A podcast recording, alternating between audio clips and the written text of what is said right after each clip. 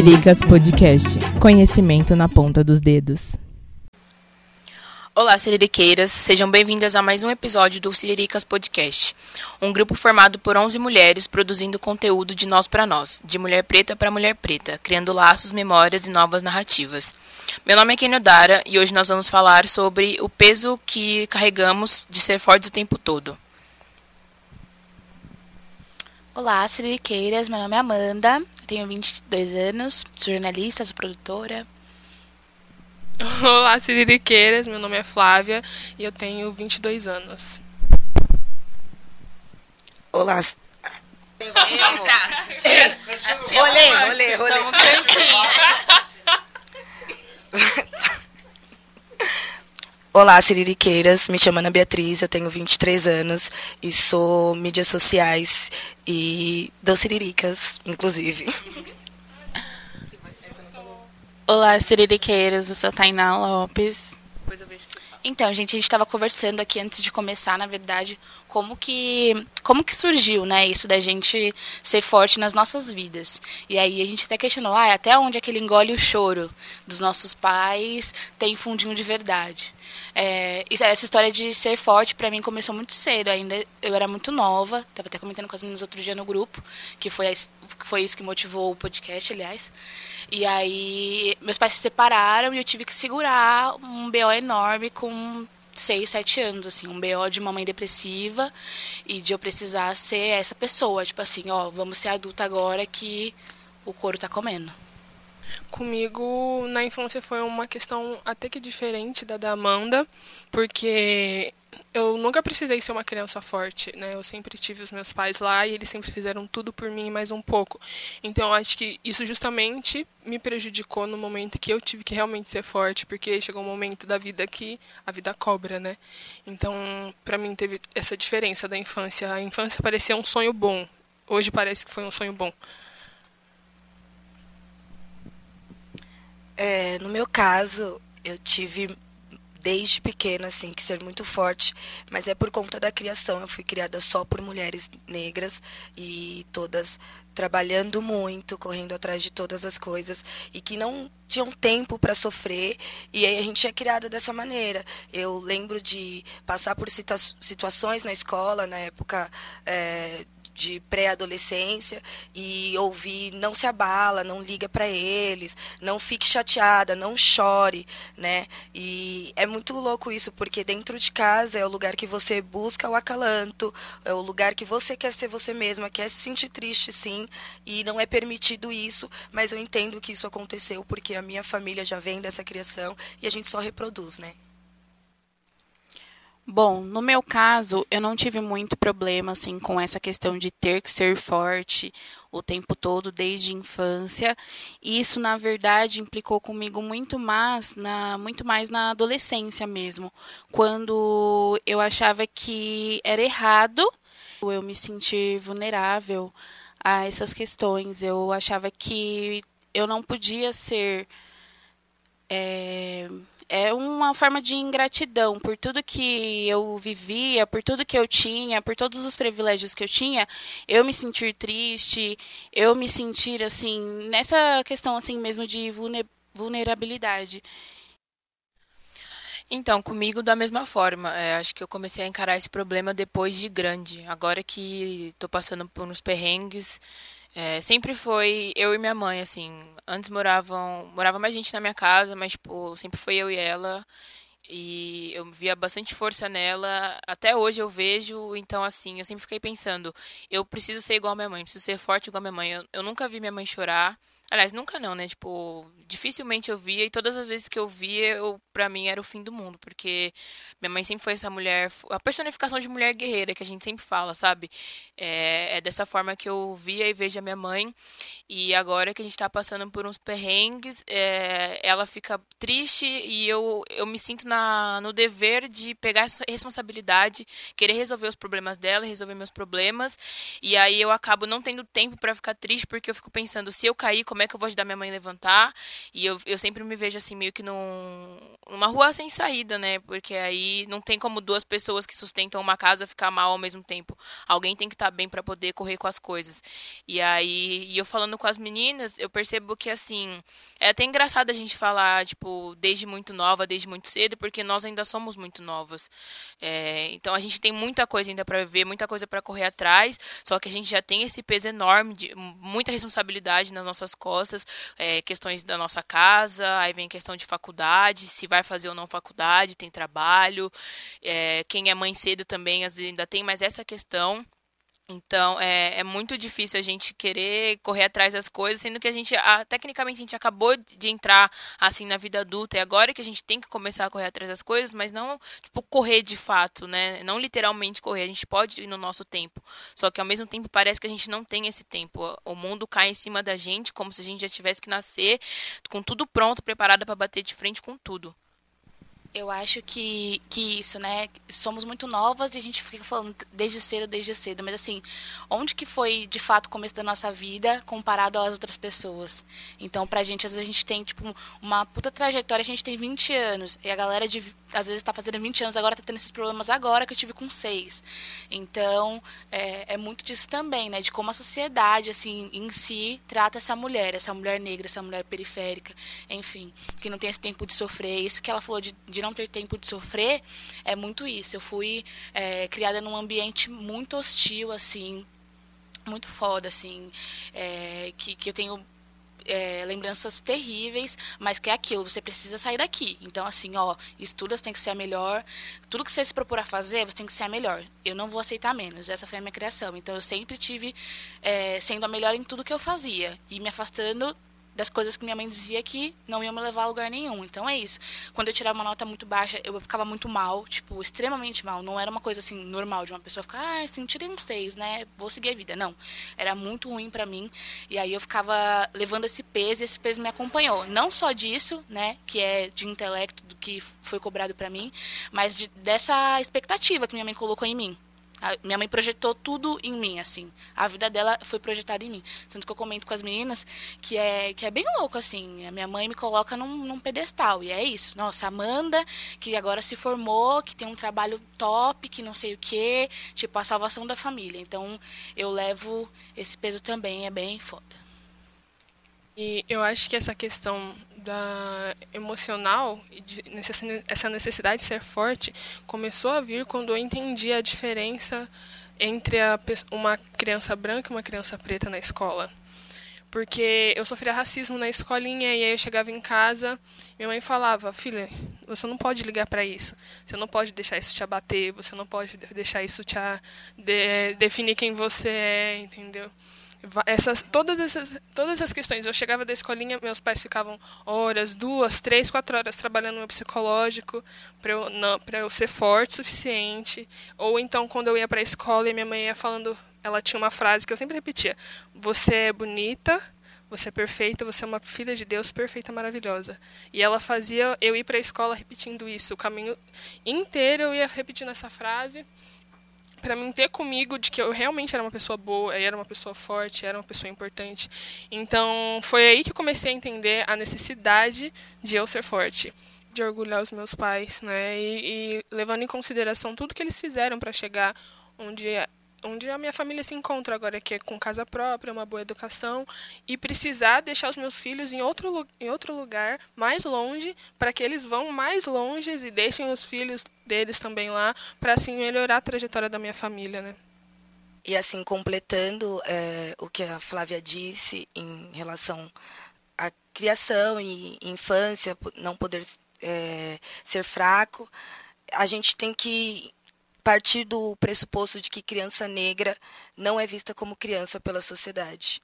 Tanto sofrendo racismo na escola, quanto em casa, quando você chega e os seus pais falam que você não pode chorar, você tem que ser forte, tem que aguentar, porque você vai passar por muito mais ainda, e é verdade. E não é culpa dos nossos pais, não, não é culpa da nossa criação, é culpa da sociedade em que a gente vive e que as pessoas, as pessoas negras têm que ser fortes. É, essa questão de, do racismo, né, quando você criança, acho que deve ser a parte mais difícil do, do pai poder explicar, né? Óbvio que isso é um assunto para um outro podcast, mas aproveitando. E eu estava pensando aqui agora, a gente precisa fazer um questionamento de em que, em que momento da nossa vida que a gente começou a, a, precisar ser forte. Porque, assim, às vezes, dentro de casa, que nem o caso da Amanda, tem a cobrança, você precisa ser a melhor sempre.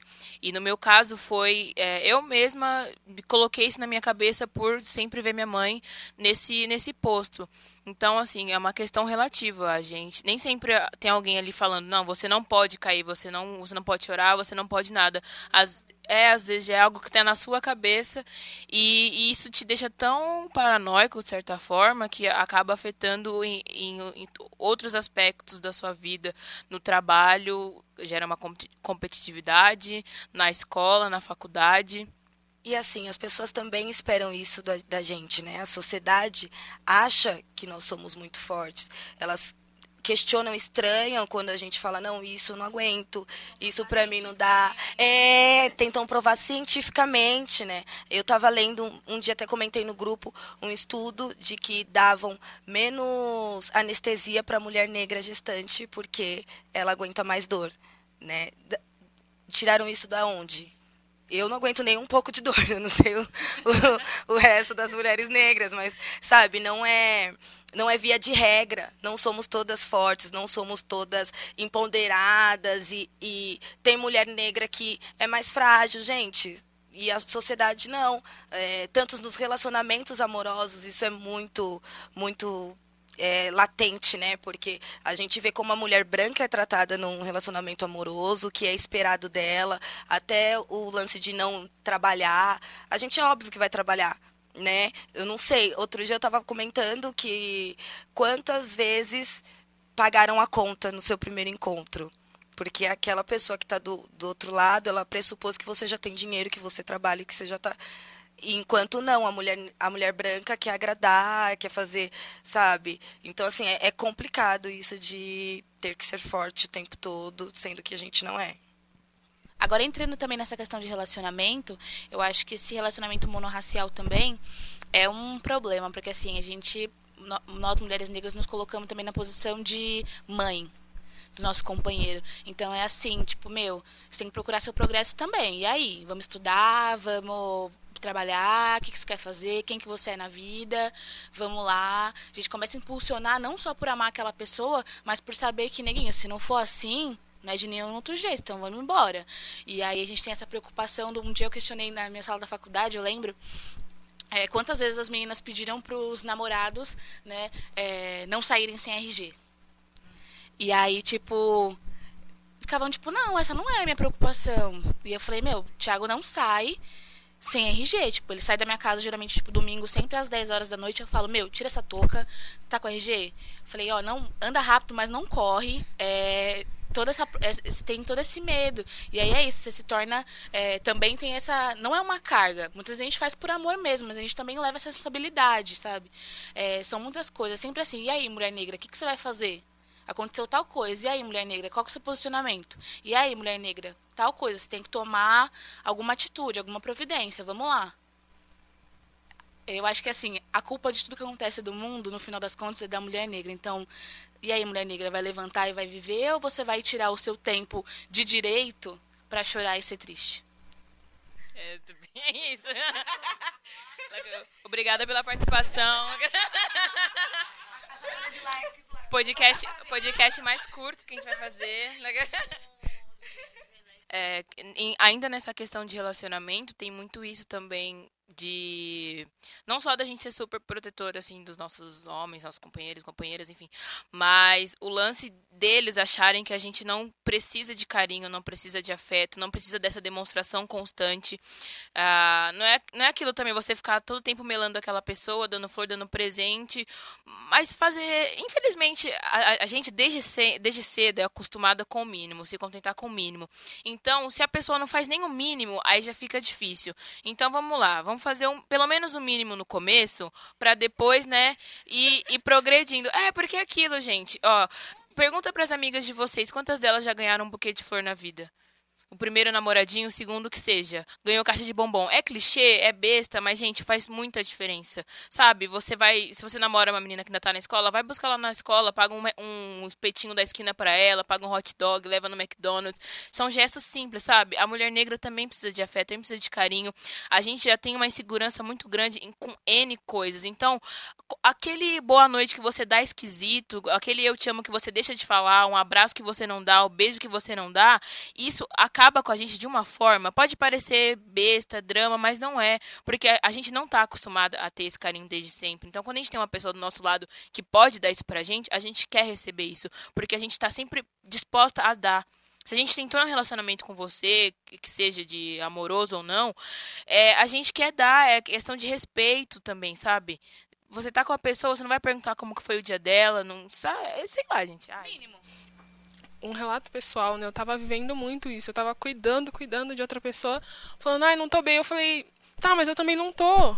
E, e aí, o que, que a gente vai fazer com isso? Porque eu tô deixando, tô me anulando para cuidar de você. E aí, no final do dia, eu, cada vez mais, entre esses relacionamentos que eu tive que foram péssimos na minha vida, eu tive muitos relacionamentos que foram ruins, alguns que foram bons, mas infelizmente a gente lembra dos ruins, né? Que são os que ficam. Você chega no final e fala, meu Deus, quem eu sou?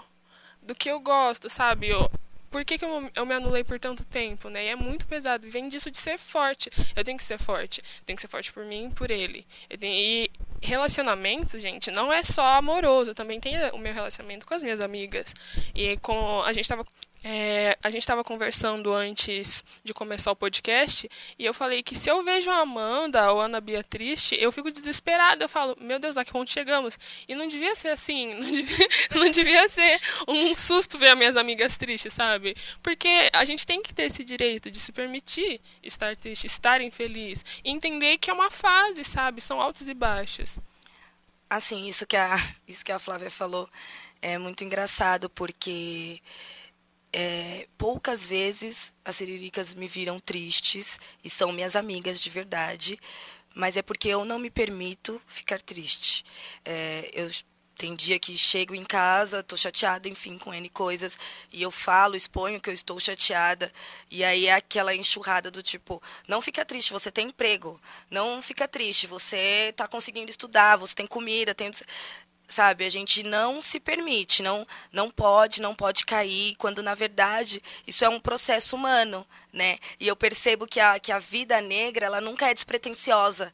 A gente nunca está agindo só conforme o sentimento. A gente tem que são moldes que a gente tem que seguir. A sociedade espera da gente, a gente espera da gente, nossa família espera da gente. E aí contribuir com tudo isso, né, é complicado. É, além também da gente não nos permitir ficar triste, a gente também tem uma dificuldade muito grande em expressar isso. Que seja só falar no grupo, ai gente, hoje eu não tô legal. Às vezes a gente só quer ficar sozinho, chorar sozinho no nosso canto, mas também a gente precisa entender que às vezes a gente precisa expressar, colocar isso para fora. Só que eu mesmo tenho esse problema. Até outro dia eu tava conversando com uma amiga minha, que eu, eu falei para ela, eu falei, meu, eu fico assim de falar para as pessoas o que eu tô passando, o que eu tô sentindo, porque todo mundo tem seus problemas e eu fico achando que você é um peso se eu estiver desabafando com alguém, falando meus problemas para alguém. Às vezes, para aquela pessoa, o meu problema é, tipo, mínimo, mas para mim é um, é um puta problemão. Então eu fico, ai, mano, eu não vou falar para ninguém, vou sofrer calada, vou chorar no chuveiro, uma hora vai passar. Mas nem sempre precisa ser assim. A gente pode, sim, por mais que seja, tipo, ai, hoje eu bati o, o dedo no móvel e acabou com o meu dia. Fala para alguém, às vezes vai ajudar. E, e quando for um problema grande, também fala. Ou então, se você não quer falar alguém na hora, espera você melhorar, falar depois. A gente precisa começar a criar essa essa vontade, não é nem vontade, mas tipo, de, de poder sentir a vontade, né? De falar isso, essa segurança de compartilhar nossos problemas. Porque aí sim vai começar a se tornar algo normal. Se a gente começar a falar, a conversar, sempre vai se tornar algo normal. E assim, não é só sobre não querer se expor, né? Não querer dividir com as pessoas o que a gente passa. Muitas vezes nós não nos expressamos, não compartilhando nossas tristezas, porque passamos por muitas coisas, né? Como mulher negra, nós vimos nossos pais, nossos familiares passarem por muitas coisas, muitas pessoas na nossa maldade. Então, se a gente for fraca para essas pessoas, o que vai virar, né? Se a gente forte, mostrando toda essa força, passou por N coisas, imagina se eu falar, não, eu não aguento isso isso, né? Situações de, de racismo que a gente reage, né? Ao invés de chorar, é porque se a gente chorar na frente daquela pessoa vai ser muito pior. E sobre isso, eu estava dando uma lida no site do Gueledés de um texto de uma mulher, Tanisha. O título do texto dela é Parem de dizer a mulheres negras que sejam fortes. E fala justamente sobre isso, sobre o porquê nós usamos nossa força e independência como um distintivo de honra, porque muitas de nós, infelizmente, não sabemos como nos abrir, desabafar, compartilhar o peso que as pressões desse mundo nos colocam sobre os ombros. E esse texto da Tanisha, ele é muito interessante, ele fala basicamente sobre muitas das coisas que a gente falou agora aqui no podcast. E vale a lida, né, dar uma entradinha lá no site. Por... Sim, vamos colocar no nossos stories lá no Instagram. Vocês deem uma olhadinha voltando um pouco no que a Ana falou, é bem aquilo, né? Que as meninas até vivem falando no grupo. Tipo, quem não pode errar sou eu. As pessoas ficam exatamente só esperando uma brecha, uma deslizada, é, qualquer coisinha para poder já apontar. Aquela fase também bem clichê, tipo, quando você acerta, não tem ninguém para bater pau, não tem ninguém para apertar sua mão, mas quando você erra, aparece 100 pessoas para apontar o dedo na sua cara. Então isso acaba sendo um motivo também que a gente não, não consegue né, demonstrar. A gente evita demonstrar fraqueza para as pessoas não, não montarem em cima da gente e a gente ficar mais embaixo ainda. E esse estigma que a gente carrega também de, de, dessa força, enfim, é uma coisa muito ancestral. Eu não sei quem me disse. Eu lembro que foi uma época que eu estava bem zoada, assim. Talvez seja meu amigo Eduardo. Talvez sim, porque ele me fala essas coisas.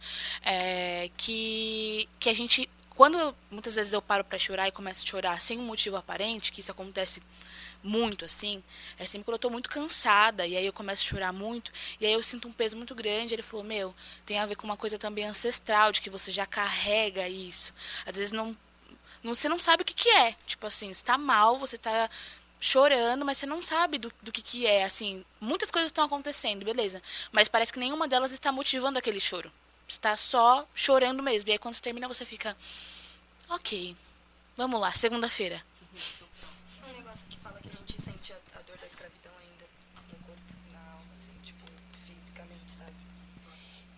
E a gente também acaba associando muito essa necessidade de ser forte à meritocracia, né?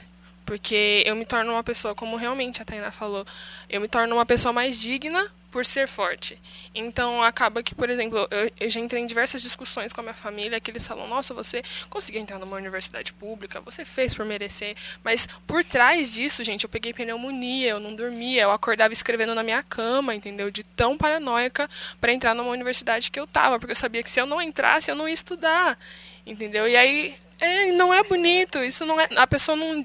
Principalmente pessoas que vêm de escola pública, se matarem para passar, sabe? Tem que ser forte o suficiente. Às vezes você tava no cursinho você não tinha o que comer, mas você tem que estudar, mano, entendeu? E, e isso não é normal. E aí quando eu falo para eles que eu tô lutando, que eu passei por tudo isso, para que os meus filhos sentem lá bonitinho, com a marmita pro almoço, pro lanche da tarde, pro jantar, não precisar pôr a mãe nada. Eles falam, não, mas a pessoa, isso dignifica a pessoa. Eu falo, não, não, não. Sim, porque quando as pessoas mais afortunadas, quando, quando vão pôr o filho no cursinho alguma coisa, eles vão lá, põem a criança lá e ela sai, sai, entra é, tá digna do mesmo jeito. Ela passa em primeiro lugar no cursinho de medicina, no curso lá de medicina e ninguém fala que ela é menos digna por isso. Por que, que a minha não vai ser?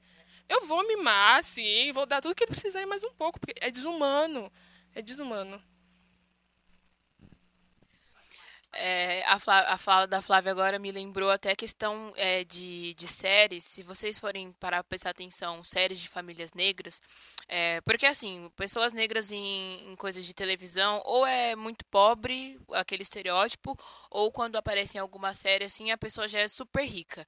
E aí, quando essa família é super rica, eles sempre têm filhos, e eles mimam demais esses filhos, e sempre aparece alguém em algum momento da série para falar: Nossa, seus filhos são muito mimados. Na minha época, época não era assim. Eu não, eu não ensinei você dessa forma. Você sabia o valor do trabalho duro, você sabia o valor disso, sabia o valor daquilo. E é exatamente isso que a Flávia falou.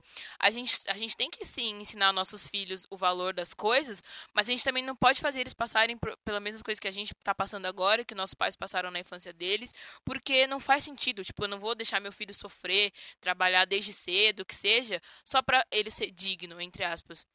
Isso não tem nada a ver com dignidade. É uma coisa também muito latente, assim. Quando eu entrei na faculdade, e aí, enfim, não peguei nenhuma DP, e só orgulho, e ai, barará, né? Feliz da vida, minha mãe, nossa, minha filha é um gênio. e tal. E aí eu comecei a, a pensar, né, assim, quando comecei a sonhar assim, ai, vou estar nos lugares falando sobre como foi minha trajetória, como não fazer isso é, olhando para uma menina negra da mesma realidade e falando assim, olha, se eu conseguir, você consegue. Sendo que ela vai chegar lá na porta da EMB, que é onde eu fiz a minha faculdade, vai ver que a mensalidade é R$ 1.400. Entendeu? Sendo que lá, como que eu vou voltar para minha quebrada, de onde eu vim, com todos os meus privilégios? Porque se eu cheguei na EMB, não, eu não era mais aquela menina de seis anos. E minha mãe tinha construído uma trajetória para que, quando eu chegasse com 18 anos, eu pudesse cursar aquela universidade, junto com o auxílio que meu pai dava. E aí, como eu vou voltar pra minha quebrada, eu vou falar assim pra minha amiga que ainda tá lá, que não saiu de lá pra nada, falar assim, olha, então, é, vai lá fazer sua matrícula, tá? Que eu sou jornalista agora e você consegue, eu também vim daqui tá? Então tem isso também, é a gente enxergar essa pluralidade de meninas e de, de pessoas, assim, falando de mulheres, porque somos um podcast de mulheres para mulheres. E como a gente vai fazer isso, né? A gente alcançou, aí a Flávia passou na USP, enfim, como ela vai fazer essa trajetória tanto para as filhas dela quanto para as amigas das filhas dela, para as pessoas que moram ao redor dela, como a gente vai também fazer tornar possível, sabe? É, o incentivo que não é aquilo, olha, se eu conseguir, você consegue, sabe? É, é achar essa outra forma de incentivar essa pessoa. E eu acho que o meu processo de ser forte foi é, aumentado mesmo com a questão do falecimento dos meus pais. Porque todo mundo me parava e falava, nossa, você tá bem, você tá, você tá aí. Ou tinha gente que chegava e me questionava, nossa, seus pais faleceram e você não faz nada de errado, você não roubou, você não matou. Eu, gente, calma, calmou, que eles morreram, mas o que eles ensinaram fica, sabe? Não é porque eles não faleceram que eu vou, sei lá, sair roubando, matando. E o pessoal falava pra mim, nossa, mas você sorri. Aí eu falava, Gente, o que vocês esperam de mim? Sabe? Vocês queriam que eu andasse chorando. Eu, eu, não é que a questão não é que eu sou forte ou que a minha irmã foi forte. É, não tinha escolha, não tinha escolha de sentar no meu, no meu quartinho ficar chorando 24 horas, velando eles todo mês, indo todo mês lá no cemitério, porque tem gente da minha família que acredita que eu não tenho consideração pelos meus pais porque eu nunca consegui voltar no onde eles foram enterrados. E são pessoas e pessoas, eu posso muito bem celebrar a vida deles da mesma maneira e não indo, sabe? Então foi mu muito pesado, muito pesado mesmo eu ter que sempre estar tá ali falando e às vezes eu tinha que deixar meu problema de lado para cuidar de outra pessoa, sendo que o meu problema estava muito aumentado, perdi amigas nessa fase, porque eu não conseguia fomentar porque é assim, você convive com outras mulheres negras e você tem que se dispor. Mas eu estava num nível que eu não conseguia me dispor. Eu me culpava por não conseguir ajudar outra pessoa, me culpava por não conseguir me ajudar. E aí, às vezes, na rua, você tá triste, mas a pessoa não demonstra todo momento que tá triste. Ela tá sorrindo, mas por dentro ela tá chorando muito. E aí, o fato de você sorrir, as pessoas realmente acham que você não tá passando por nada.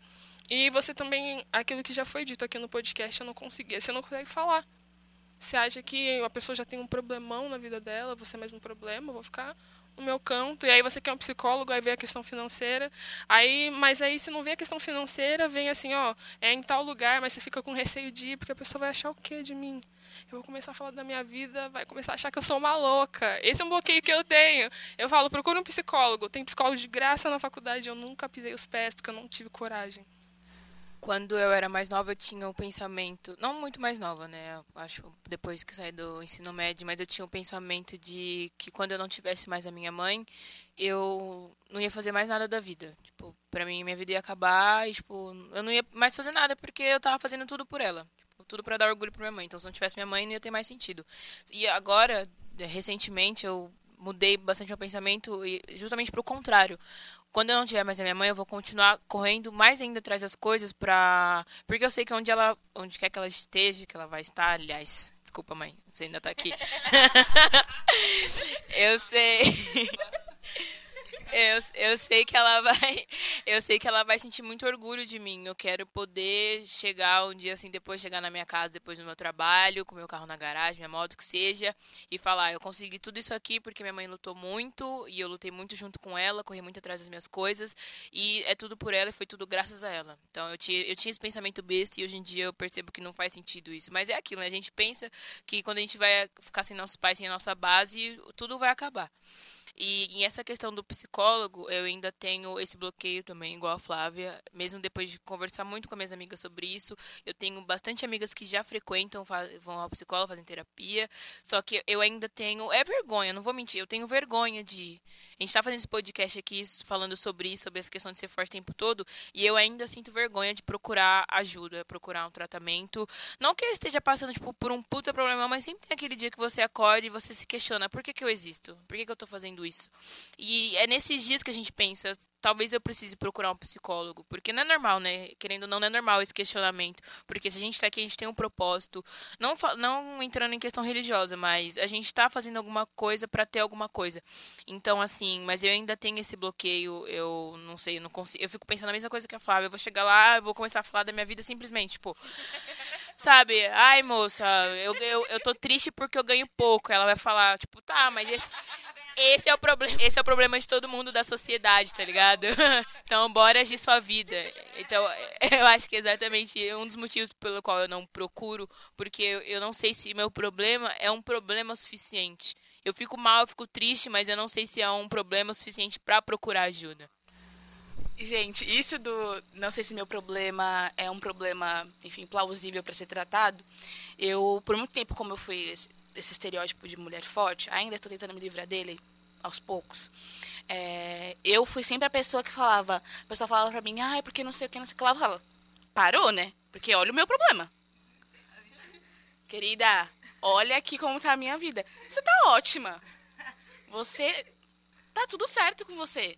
Não, porque tem pessoas muito pior. Então, eu era essa pessoa e aí depois de um tempo, convivendo mais com mulheres negras e tal, dando esse, é, me permitindo ser ouvida, eu ouvir, que também é uma coisa que eu nunca ouvi as pessoas na real. E aí eu comecei a pensar, não, para aquela pessoa aquele problema é muito gigante. Para mim, que sofri tal coisa pode parecer pequeno, mas para ela está sendo o maior problema que ela já viveu. E vamos lá, Amanda, segura. Que também não é a sofredora do universo, né? Então vamos lá. Então é uma coisa também, mas isso foi o que o estereótipo também me trouxe, a minimizar qualquer problema que fosse é, menos que o meu. E aí é um, um problema também isso. Sim. Eu ainda tenho muita dificuldade em compartilhar os meus problemas. Qualquer coisinha que seja que eu esteja passando, eu não consigo falar.